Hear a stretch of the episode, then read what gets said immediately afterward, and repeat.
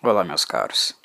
Aqui é o Corvo e venho comunicar as minhas impressões de Joker, Coringa, filme de 2019 que está aí concorrendo a várias indicações no Oscar.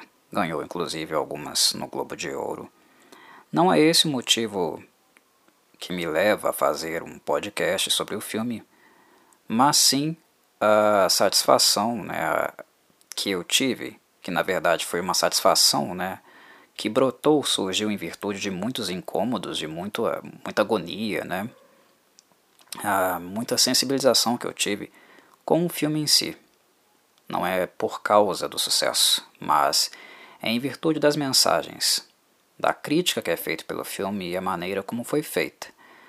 É a qualidade do filme que me leva a fazer o podcast, não o hype, em virtude dele. Tanto é que eu assisti o filme recentemente eu não tenho como perfil alguém que faz análise ou vai ao cinema em virtude do filme estar muito falado, de haver alguma expectativa sobre ele. Eu não tenho essa necessidade interna. Não condeno quem tenha, quem fique ah, no êxtase né, para acompanhar uma série um filme novo. Isso é normal, varia de pessoa para pessoa. Eu basicamente não tenho isso, não tenho essa ansiedade. Então eu deixo a coisa ficar ali, né, em banho-maria, até que eu sinta realmente necessidade de abordar, abordar uma obra e fazer alguma coisa em relação a ela. E esse é o caso. Eu assisti o filme tem alguns dias, ele está aqui uh, diluindo no meu ser, nas minhas reflexões, nos meus incômodos, na, no nó na garganta que ficou e finalmente eu senti que era tempo para fazer uma comunicação e que valeria um cinecovo aqui para o canal, para aquilo que eu coloco nele e tenho como direção. Pois bem, falemos então de Joker, daquilo que ficou mais marcado para mim, das minhas impressões e pensamentos que eu tive. Eu me lembro perfeitamente de quando vi o Joaquim Phoenix atuar pela primeira vez. Foi em outro filme de renome, aplaudido na sua época. Vocês sabem que eu estou falando de Gladiator, ou Gladiador, como ele ficou conhecido no Brasil, filme lá do ano 2000. Naquela época eu já reconhecia nele considerável potencial para a dramaturgia, qualidade de ator. Embora seu personagem não fosse dos mais inspiradores, foi um Caesar romano, né?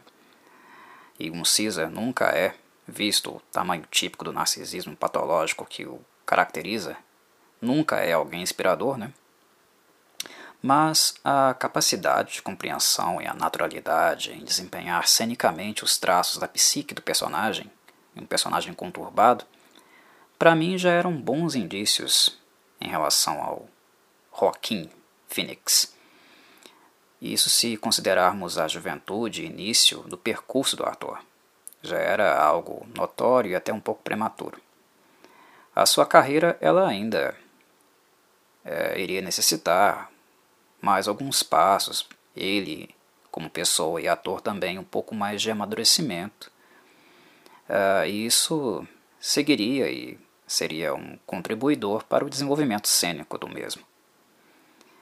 Uh, mas o que é interessante é acompanhar no Phoenix é que ele não cresceu apenas como ator, mas também como ser humano.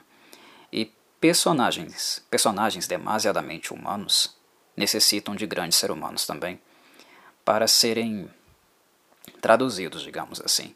Mesmo que grandes seres humanos aqui não seja uma palavra, né, uma expressão uh, muito coerente para usar com o Joker, né, com o Coringa, porque é um lunático psicótico.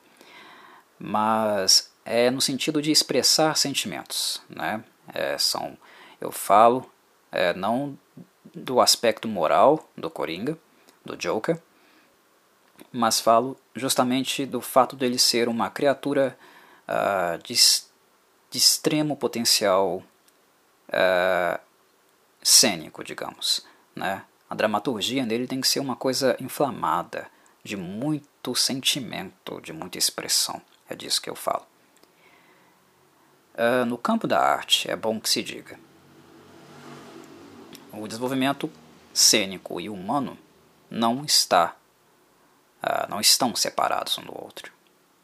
A arte tende a evocar e desnudar, em caráter de denúncia, né, o momento histórico, os aspectos mais bárbaros da vida, e é algo que Joker, nesse filme de 2019, que é alvo de nosso breve comentário, deixa claro, com poucos minutos de duração, que possui o que é necessário para que isso seja feito. É um filme trabalhado com aquilo que é mais doloroso, desalentador e profundamente traumático no tempo em que vivemos. Não me espanta algumas reações que vejo por aí, em tons de celebração do produto final, daquilo que Arthur Fleck se torna, seja fruto da autoria própria ou do condicionamento que ele recebe. As duas vias de análise são de extrema necessidade aqui, para uma síntese, visto que o particular não existe sem um todo e o todo não é capaz de sufocar e extinguir a emersão do particular. A dialética em espiral nos ajuda certamente a compreender o fenômeno. Dito isso, eu repito: não me espanta o tom de celebração do público. Nós vivemos em tempos onde, profundamente adoecidos, nós todos nos encontramos, com uma quase inabilidade empática e de nos colocarmos no lugar do outro. Tempos da caça às diferenças, da perseguição e da reprodução de ideologias que sequer são compreendidas profundamente por aqueles que as perseguem ou defendem. Apenas são repetidas, né? Repetição da fala de um outro. Algo que só revela o papel de alienação, né? que é justamente o impedimento do contato sensível com aquilo que se diz e se pensa, entre aspas com este pensar aí é, questionável, né? Afinal, as pessoas apenas reproduzem falas. Pensando, elas não estão. Pois pensar envolve contato prévio, tátil, né? E produção autoral a partir daquilo. Acompanhar a celebração que é feita do filme, para mim, pode ser algo compreensível apenas no que diz respeito ao caráter de denúncia crítica de uma realidade bárbara sendo feita de forma contundente, sem ressalvas, explícita, como deve ser. O cinema não deve, em seu máximo potencial, servir para fazer as pazes com a desigualdade, com as contradições da sociedade.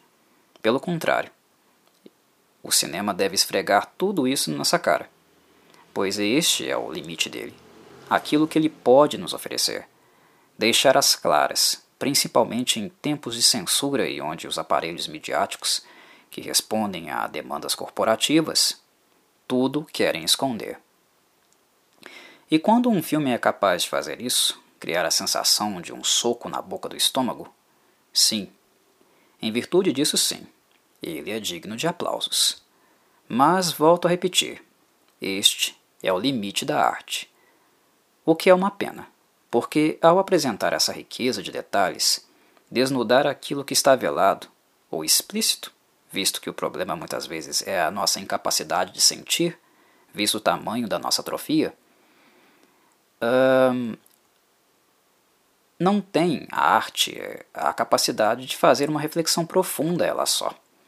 Isso é papel da educação, mas de uma educação crítica acima de tudo que não tem compromisso com os panos quentes. Que promova e desenvolva espírito crítico e não seja condescendente com um modelo bancário de ensino e servil aos interesses das forças opressoras. É através da reflexão que o melhor pode ser extraído da riqueza e da denúncia promovida pela arte. São duas coisas que devem andar juntas, porque a arte não é capaz de exercer aquilo que é capaz a educação. Assim como a educação por muito, não tem o poder de denúncia tão claro, tão transparente e representativo que muitas vezes a arte nos demonstra ter. Algo que fale a língua da coletividade e nos faça sentir, compreender a mensagem na nossa própria pele, ao comunicar algo do mundo que vivemos e que nos vemos identificados nele, seja como indivíduos ou coletividade. Creio que para muitos cinéfilos e utilizando este termo para descrever todos aqueles que consomem, acompanham o cinema, faltará esse movimento tão importante. E digo isso não com o intuito de culpabilizá-los, mas para expor igualmente a falta daquilo que deveria ser direito dos mesmos possuir e desfrutar, um aporte crítico e educacional como o, os, o dos autores do filme. Ao terminar de assistir Joker, eu fiquei emocionado e orgulhoso de, em pleno 2020, só assisti agora, lembrando, não vi em 2019, fiquei emocionado e orgulhoso por ter visto um filme com uma crítica tão poderosa. Mas eufórico? Feliz? não, longe disso. Fiquei profundamente tocado, mas não no sentido da celebração, mas da resignação, pois é um filme trágico, profundamente trágico, mas que não é a história da tragédia de um indivíduo único, mas da tragédia de todos nós enquanto sociedade. Assistir Joker é acompanhar o padecimento e comorbidade de um indivíduo, mas onde ao mesmo tempo ele exerce a função de porta-voz, aquele que comunica uma realidade socialmente compartilhada de muitos. E ao mesmo tempo é um soco no estômago de todos nós. Porque o filme não apenas aponta criticamente para as mazelas e desigualdades de nossa organização humana, mas também esfrega na nossa cara o quanto somos corresponsáveis nessa problemática. Somos vítimas do nosso talento em ser algozes, principalmente dos outros, e ao sê-lo, acabamos sendo algozes de nós mesmos. E é essa noção de corresponsabilidade constante transmitida pelo filme que me faz considerá-lo tão assertivo é este resgate de pautas tão importantes em momento de intensa perseguição e brutalidade contra aqueles que as defendem criticamente, visto que várias mazelas ainda não se encontram superadas, muito pelo contrário. Em termos de qualidade, creio que seja o grande acerto do filme. O fato de não nos fornecer analgésicos pra, para falar, pensar e lidar com quadros atuais que datam de séculos atrás, que persistem, repetem e tentam ser a todo momento mantidos a serviço do status quo. Não é nada nova a tendência da sociedade e suas instituições na fabricação de discursos normativos que visam culpabilizar apenas o sujeito, como se ele fosse individualmente o único responsável pelo quadro em que se encontre.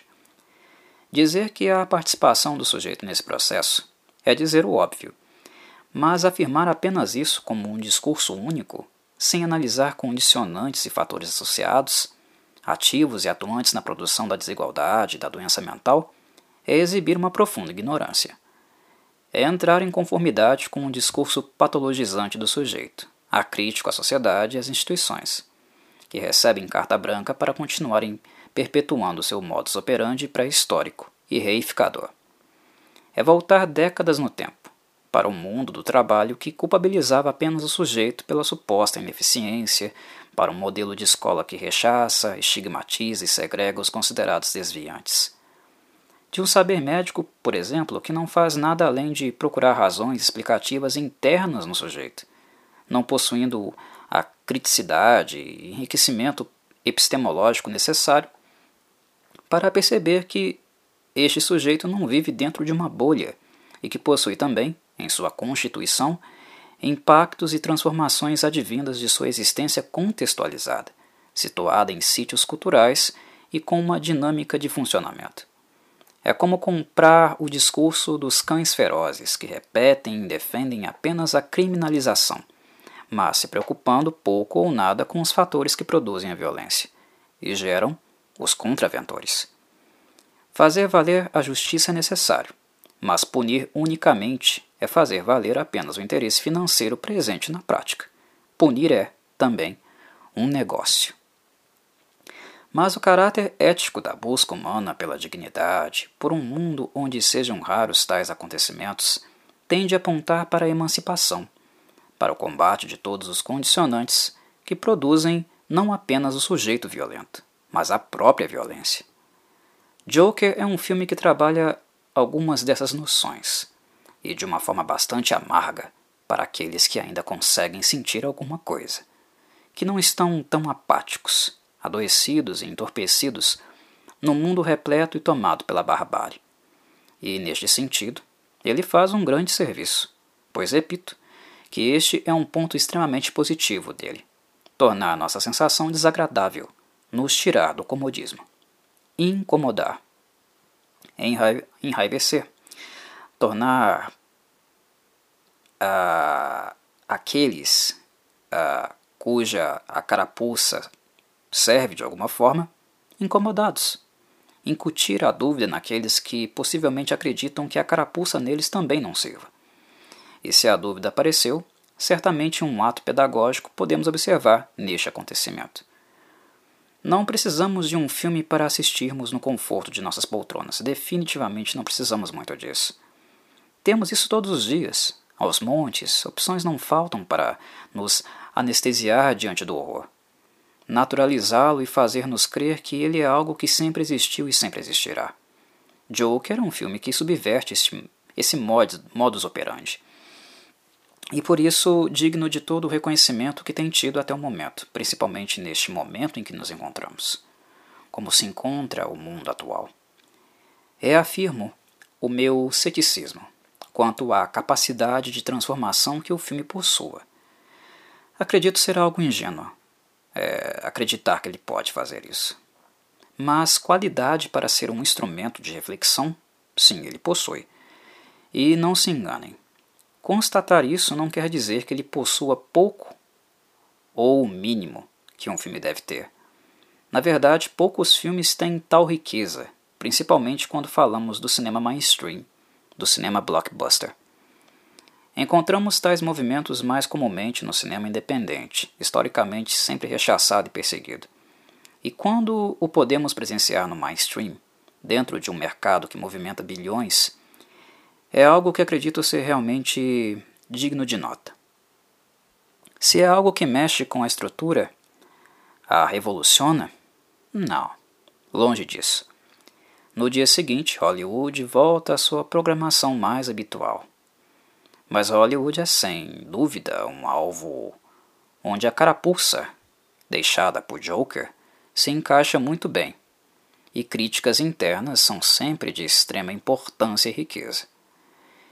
Em alguns momentos, para construir algo novo, a implosão é realmente necessária, ou os novos edifícios, que se pretende construir, serão feitos de tijolos velhos e o prédio estará sujeito a desabar muito em breve.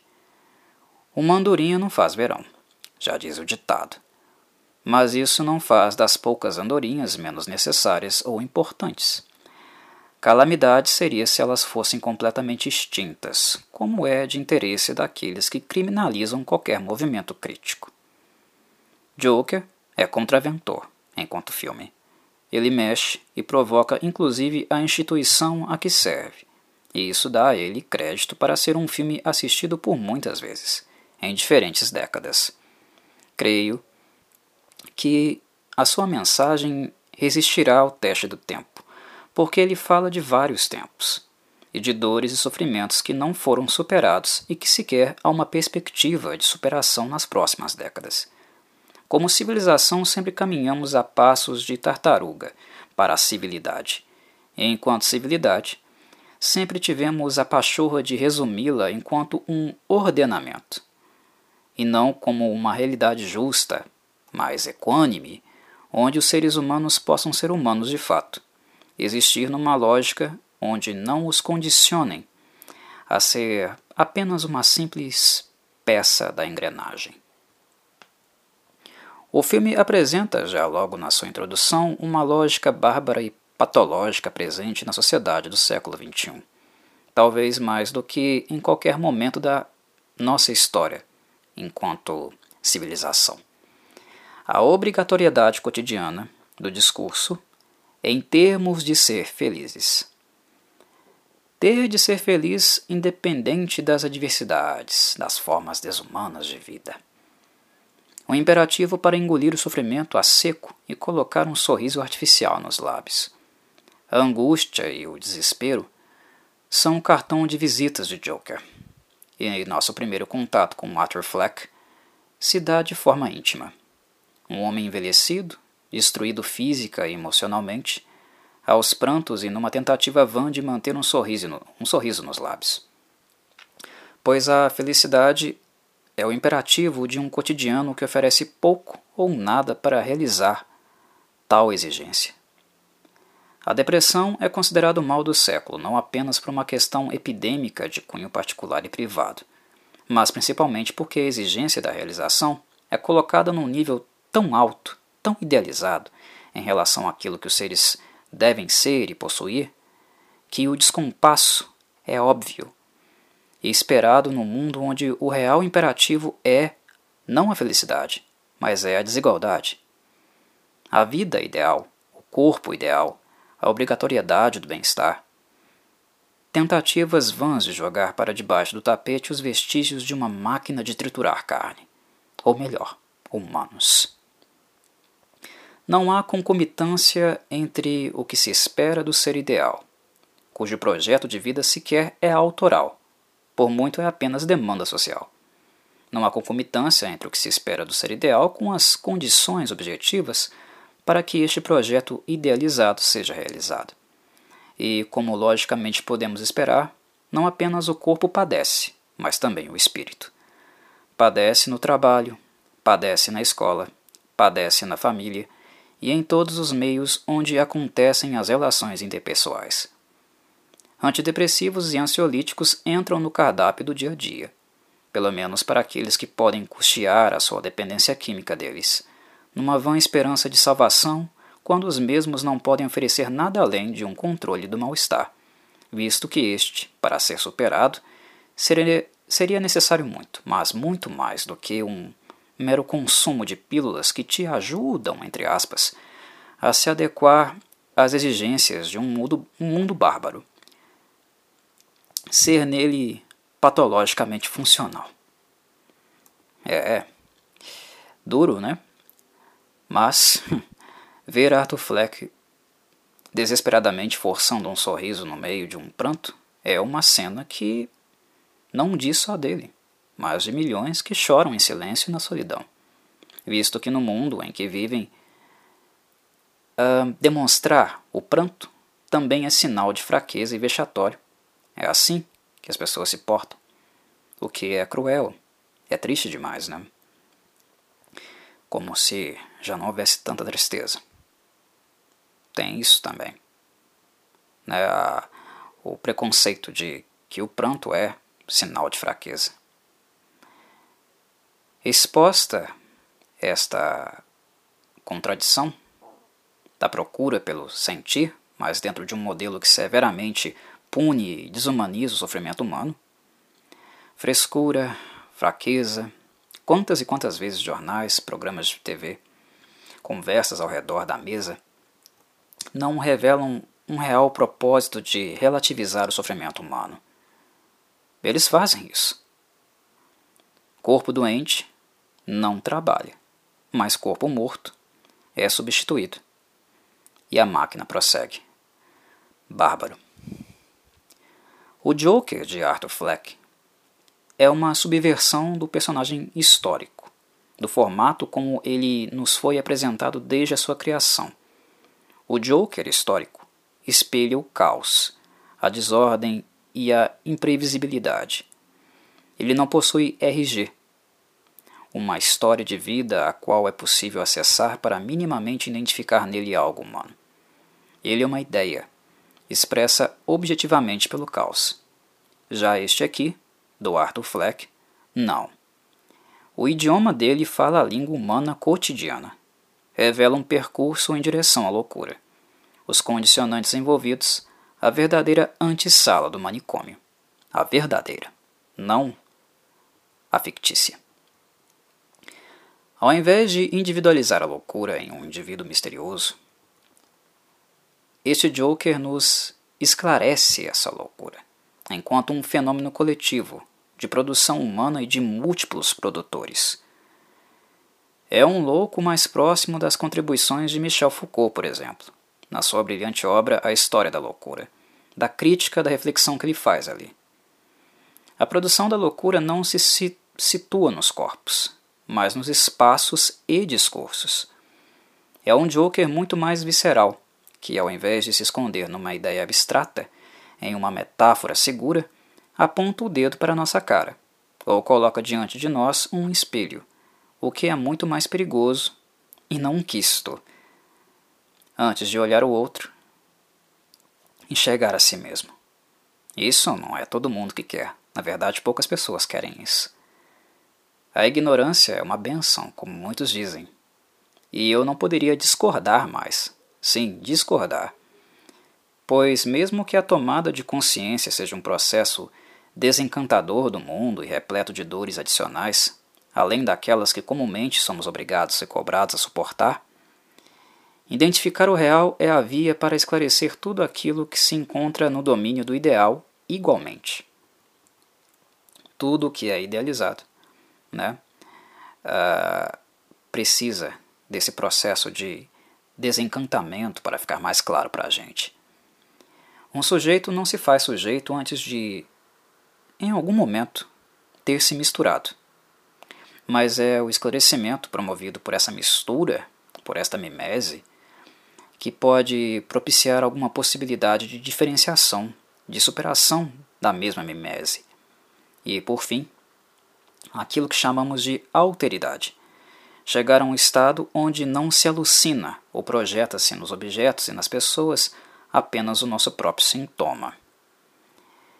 Este aqui é um Joker que sai do lugar comum, que irrita aqueles que tentam sustentar, grosseiramente, a ideia de que o mal do mundo nada tem a ver com eles, que os retira hum, do pedestal de santos ou do pedestal de vítimas, quando falamos daqueles que são agredidos, mas que, mesmo assim, por projetarem para si estarem futuramente no lugar do algoz, serem então os coatores e cúmplices na manutenção da barbárie como um todo. Joker possui exemplos não apenas da violência gratuita, da tirania e total desalento. Esse filme não expõe meramente o tumor, o câncer que nos consome. Creio que ele seja ainda mais duro e potente em sua mensagem. Ele expõe o quão cruel somos na forma como naturalizamos tudo isso, como se fossem coisas que não fossem possíveis de serem superadas. O famoso mantra hipócrita que afirma que o mundo sempre foi e sempre será assim. Como se algo além disso fosse utópico, desresponsabilizando assim a nós de qualquer ação para mudança ou nos livrando integralmente da culpa, quando somos nós os principais arquitetos dessa sarjeta. O homem é o lobo do homem não apenas quando o agride, mas principalmente quando não consegue enxergar mais a própria agressão, quando se encontra dessensibilizado a ela. E, corajosamente, Creio que seja esta a apresentação que o filme Joker pretende fazer e o faz com muita competência. Como dizia Theodor Adorno em seu texto A Gênese da Burrice, a burrice é uma cicatriz. Sim, a cicatriz. Aquele tecido rígido e que não permite sensibilidade, que revela a história prévia de violência e que, para se conservar, duro ela fica distanciando-se assim do contato sensível com o mundo e com os outros. A cicatriz que menciona o Adorno não diz apenas da cicatriz do corpo, mas da cicatriz presente no espírito. É disso que o Theodor Adorno está falando. É a cicatriz presente no espírito e também na razão. Aquela que se apresenta enquanto um obstáculo para o conhecimento e o desenvolvimento emocional Visto o intenso estado de medo que o sujeito, aquele que recebeu o prévio golpe e se feriu, tem de se movimentar novamente, se expor novamente.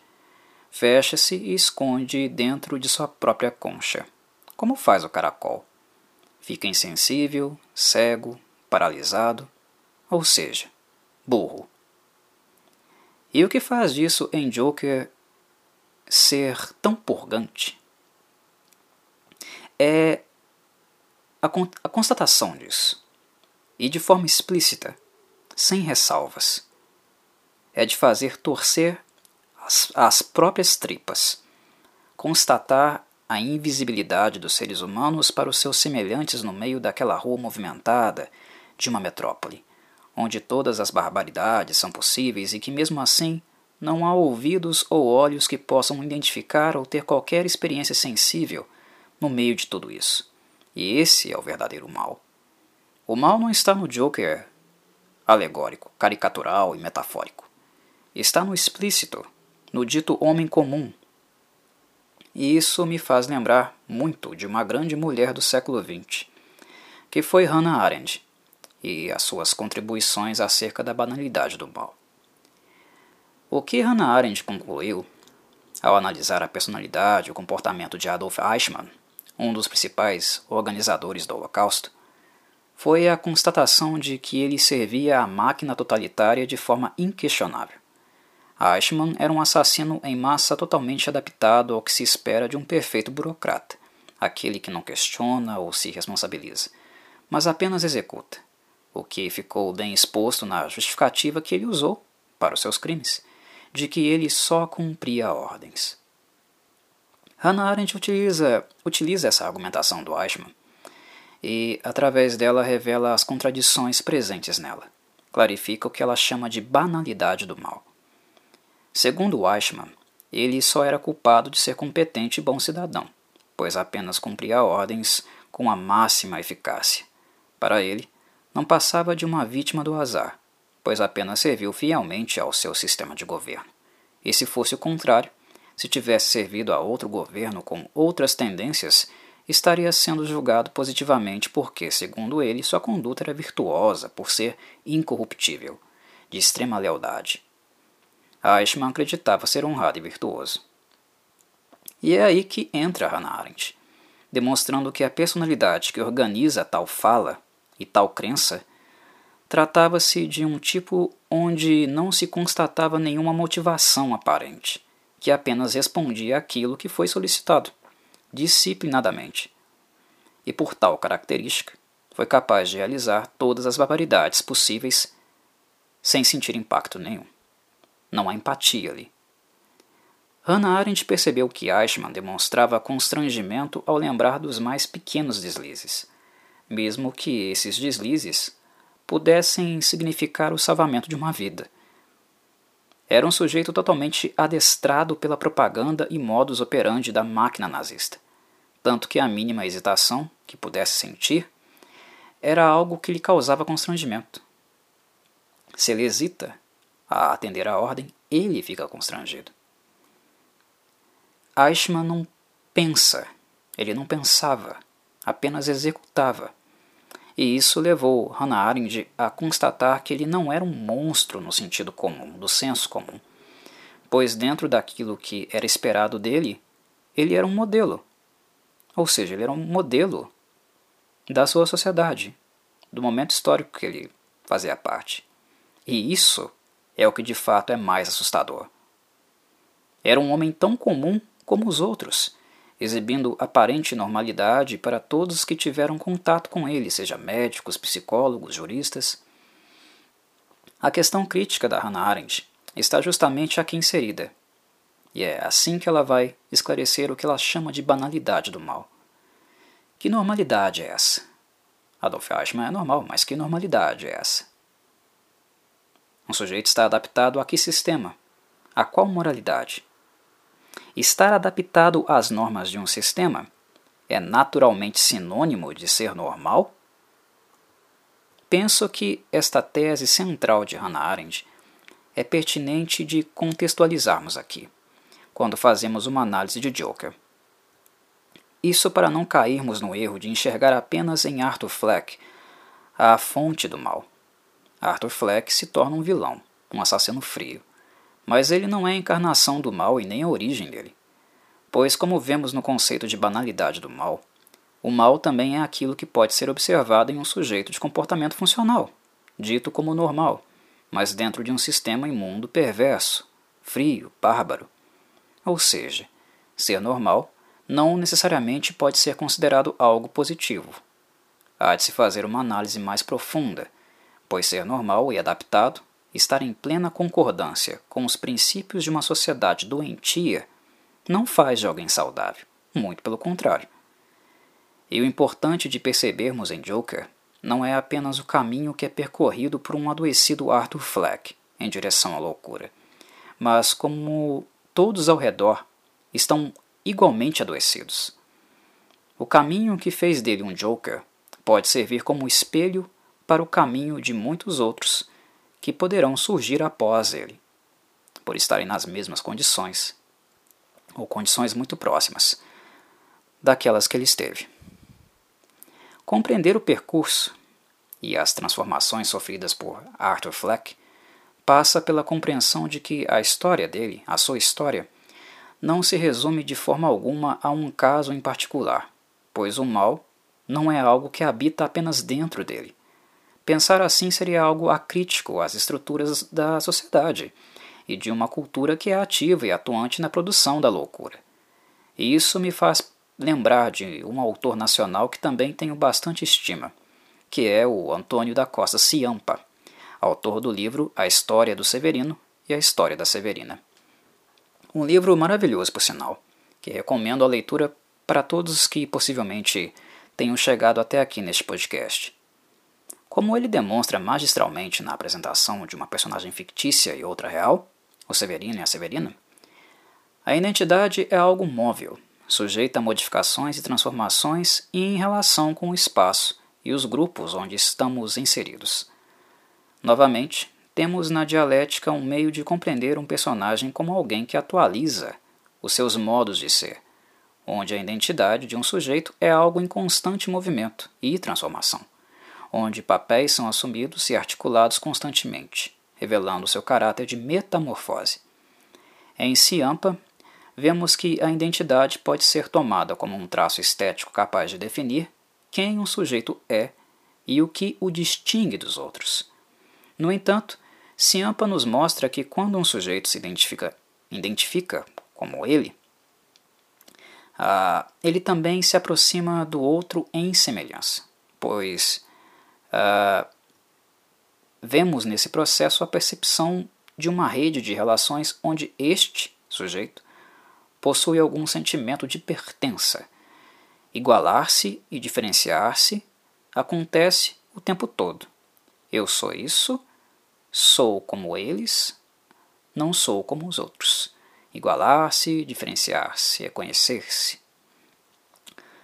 É um processo contínuo. O nome de uma pessoa, por exemplo, acho que é um bom exemplo para ilustrar um pouco isso. O nome é um excelente recurso para tornar essa noção talvez um pouco mais clara para quem não tenha compreendido ainda. Quando digo meu nome, eu me reconheço como único, mas tenho também um sobrenome, que é aquilo que me dilui dentro da linhagem familiar a qual pertenço. E essas duas coisas, aquilo que é singular e aquilo que é simbiose, são o que contribuem para que eu forme a minha consciência de identidade. Numa leitura social mais ampla, e usando este exemplo para compreender o que se passa com um personagem como Arthur Fleck, podemos mencionar que aquilo que é singular nele, como a sua história de vida, os depósitos, depósitos e fantasias depositadas uh, por sua mãe em sua pessoa, as expectativas criadas sobre ele, o que ele também colocou sobre si e também o grupo ao qual ele pertence, sua classe social, as condições de vida que coletivamente compartilham, o dia a dia e os fatos que acontecem no cotidiano com todos. Tudo isso, tudo isso é algo que se choca constantemente e atua na formação da identidade que, infelizmente, no fim do filme, se mostra patológica, depois de décadas e décadas de adoecimento, de sofrimento acompanhamos o quanto ele é afetado pelo imperativo de ser feliz, como o rótulo de ser aquele que nasceu para fazer rir e trazer alegria, atua na constituição de sua identidade, com grande peso e dor, pois tal carga de expectativa, convenhamos, é altamente difícil de ser atendida num mundo tão cão como o que vivemos. Gosto de lembrar depoimentos de palhaços reais que usam o riso como profissão, e das lágrimas que ninguém vê nos bastidores. Como idealizados eles são, em sentido pejorativo ou, ou mesmo positivamente, as duas coisas, né? E a incapacidade das pessoas em enxergar o ser humano atrás daquela pintura, em sentido positivo ou chacota. As pessoas, na maior parte do tempo, não são muito capazes de enxergar o ser humano por trás daquela máscara, daquelas cores, daquela pintura facial. Há um ser humano ali. E algo que me chamou profundamente a atenção em Arthur Fleck foi como o riso dele, o riso do que seria futuramente o riso do Joker, do Coringa, ganha um significado trágico nessa película, nesse filme. O riso de Fleck é subvertido. Ele não comunica o êxtase e a felicidade, como poderia nos sugerir o senso comum. Seu riso é um riso de desespero, de alguém que afirma nunca ter sido feliz e que, desesperadamente, procura sê-lo. De alguém profundamente adoecido e com o peso de cuidar de uma mãe também doente, assalariado de forma insuficiente para garantir uma existência digna aos dois e sem qualquer suporte do Estado, cujos recursos para o próprio tratamento psicológico necessário para ele resistir à sua realidade, foram também cortados. Fleck vive em situação extremamente degradante, com pouco suporte, e sempre pressionado pelo imperativo da felicidade, um projeto construído pelos outros, depositado nele desde criança. E, nas próprias palavras dele, o pior não é nem a obrigação de ser feliz passando por tudo que ele passa, e sim o fato de ter uma doença mental enquanto as pessoas esperam que você, que ele, haja como se não tivesse uma doença. Esse é o pior: ter uma doença mental, enquanto as pessoas esperam que ele haja como se não tivesse nenhuma. Ou seja, viver num mundo adoecido, ajustado a esse mundo, sempre funcional para esse mundo, quando se está quebrado por dentro como se o sofrimento humano fosse algo vexatório, algo para se envergonhar e ter que ser escondido. Os gritos sempre abafados. O imperativo é sempre colocar um sorriso no rosto, lema do local onde ele trabalha como palhaço.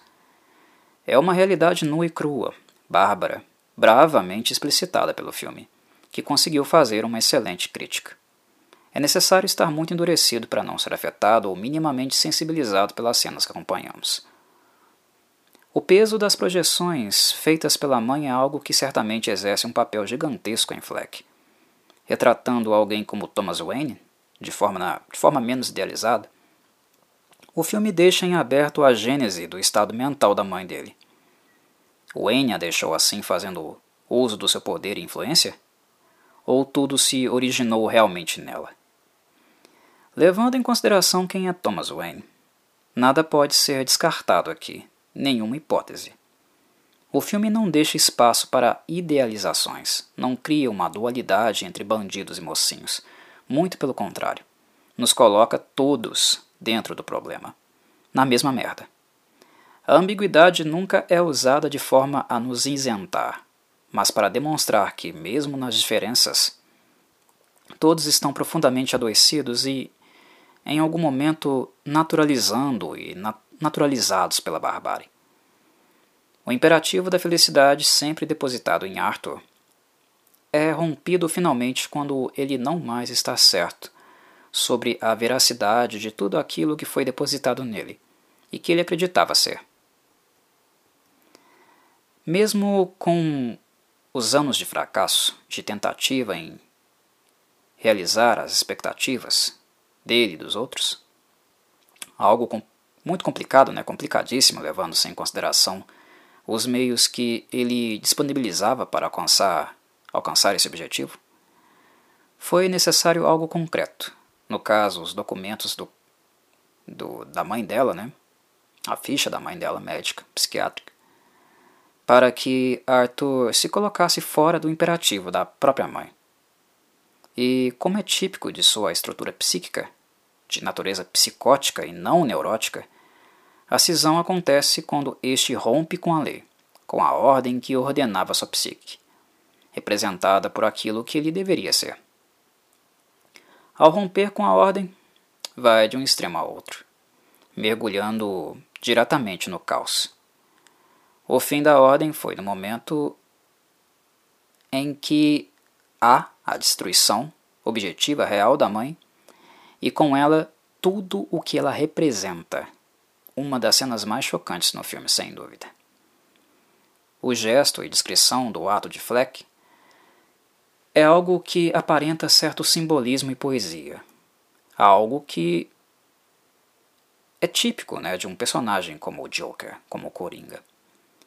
E é exatamente essa percepção que faz com que haja, ou pelo menos eu tenha, um arrepio macabro na espinha. É essa constatação simbólica e poética em um ato tão bárbaro que faz com que sintamos como tudo isso é algo profundamente doentio e perturbador. Isso me faz lembrar do pensador e poeta Gaston Bachelard e de como ele utiliza a chama, o fogo, como metáfora. Bachelard menciona que entre todas as imagens, a imagem da chama, seja ela pequena ou enfurecida, contém algo de poético. Isso se dá porque todo sonhador, algo que Fleck não deixa de ser, o filme mostra isso muito bem, tem algo de inflamado, que faz dele um poeta em potencial. E Fleck inflama na medida que sonha, projeta, metamorfoseia, fazendo dele uma chama gigantesca e grande que chama atenção, atraindo a fantasia daqueles que comungam das mesmas condições miseráveis de existência que ele possui. A questão é que aqui, em Fleck, temos algo que atingiu níveis patológicos. É uma chama que ilumina, atrai, mas com uma essência doentia. Um fogo intenso e que, naturalmente, consome. Parafraseando Bachelard, todas as fantasias que fazemos diante da chama são fantasias admiradoras. E todo sonhador inflamado está em estado de fantasia. Algo que utilizo para fazer um paralelo com os seguidores e a pessoa deles sendo utilizada como símbolo pela população. A chama é aquilo que encanta e promove a fantasia de ver algo além daquilo que é cotidianamente visto, daquilo que repete no dia a dia. É uma esperança de mudança, mas neste caso, torta, pois é uma esperança e fantasia projetada por pessoas também muito adoecidas dentro de um sistema moedor de carnes. O encantamento por Fleck não supera as contradições sociais. Fleck apenas as deixa escancaradas enquanto um símbolo, deixa-as mais nítidas devido à sua chama e por ele, enquanto personagem, enquanto Joker, ser um símbolo que representa toda a insanidade e mazela contida no sistema. Ele é um produto dele. Joker para por aí.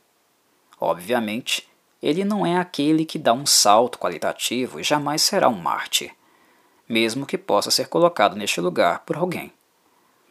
E tal responsabilidade nem deveria ser colocada nele ou mesmo no Batman, no Bruce Wayne que conhecemos tradicionalmente. O diferencial do filme é justamente demonstrar que a mudança só é possível em sentido coletivo. Se algo produzido no coletivo adoece e denigre, a intervenção carece de ser na estrutura coletiva também.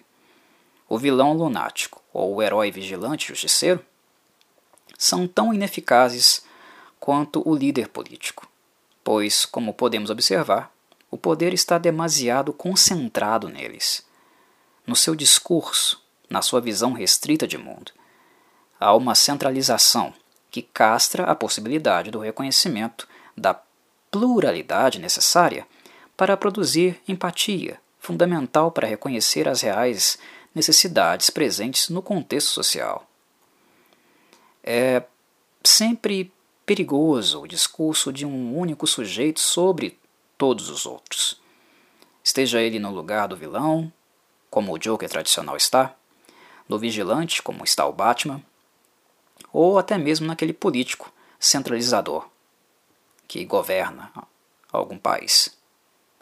O discurso de um, um único sujeito sobre o todo é sempre tirano. E como vimos anteriormente, quando falávamos da banalidade do mal, nem sempre este tal bem é algo bom. Essa mensagem, esse conceito de bem, nem sempre é algo bom. Há de se ter uma análise mais profunda dos mecanismos, da estrutura da sociedade.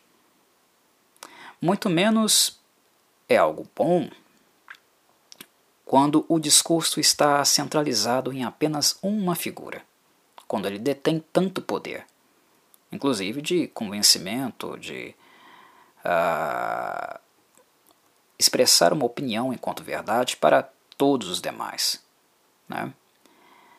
Os líderes, quando possuem grande quantidade de poder, tendem a utilizar de métodos que pouco mais fazem, além de repetir e repetir os mesmos processos do status quo, repetindo a realidade e todas as mazelas presentes nelas. Mas aí já é um outro papo. O que de fato eu acho que foi assertivo em Joker foi a descentralização do sintoma. Como coloquei mais enfaticamente lá no princípio do podcast, não se trata de desresponsabilizar o Arthur Fleck, muito pelo contrário, nós devemos fazê-lo. Ele é um vilão. Joker é um vilão, não deixou de sê-lo.